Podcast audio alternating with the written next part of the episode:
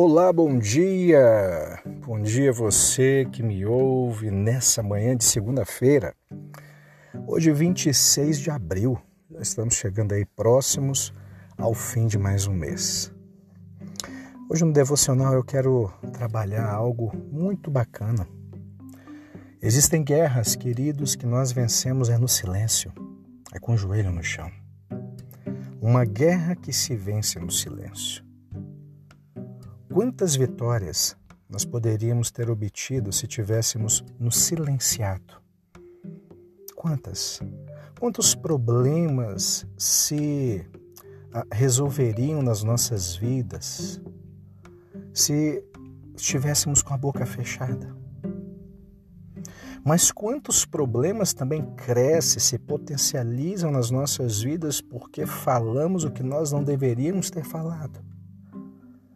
Lamentações capítulo 3, verso 26 diz: Bom é ter a esperança e aguardar em silêncio a salvação do Senhor. Aleluia! Aleluia!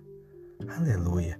O salmista Davi, ele diz lá no Salmo 62, verso 1: Somente em Deus, ó minha alma, espera silenciosa, dele vem a minha salvação. Meu querido, minha querida, existem momentos da nossa vida que o melhor a se fazer é silenciar-se. Embora seja algo desafiador, principalmente diante de perseguições, afrontas, injúrias, difamações. Mas a palavra de Deus, ela nos mostra que muitas vitórias do povo de Deus aconteceu quando o povo se calou. Se calar perante as afrontas, mas colocar diante de Deus as nossas petições. Isso é trazer Deus para dentro da guerra. Aleluia! E foi isso que fez Ezequias. Ezequias se calou diante da afronta, mas ele clamou a Deus, louvado seja o nome do Senhor. Está lá em Isaías capítulo 37, do verso 14 ao 20. Moisés, após libertar o povo, ele estava o, o, com o povo, eles estavam sendo perseguidos por Faraó. E chegou certa altura que, havendo visto os egípcios, o povo temeu, dizendo: Nós tiraram de, nos tiraram de lá para que morramos nesse deserto? Em meio à murmuração, Moisés disse ao povo: Não temais, aquietai-vos e vede o livramento do Senhor que hoje vedes, nunca mais tomará, tornarás a ver. O Senhor pelejará por vós e vós os calareis. Está em Êxodo 14. E após essas palavras veio o livramento, o povo marchou. Moisés estendeu a sua vara e dividiu o mar.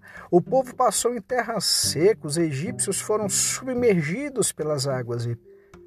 Aleluia! Todos morreram todos pereceram.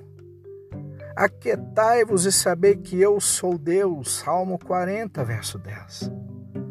Provamos a nossa dependência em Deus, meu amado, quando observamos em silêncio o trabalhar dele. Virar as costas e silenciar em meio a um ataque é uma das atitudes mais difíceis que nós podemos tomar.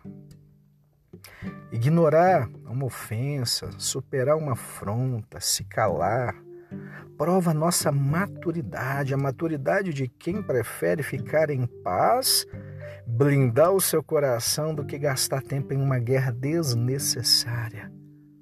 Não lute uma guerra que Deus não mandou você lutar. Não lute. Ainda que você tenha razão, guarde o seu coração. A Bíblia não fala que nós devemos ser tardios no falar?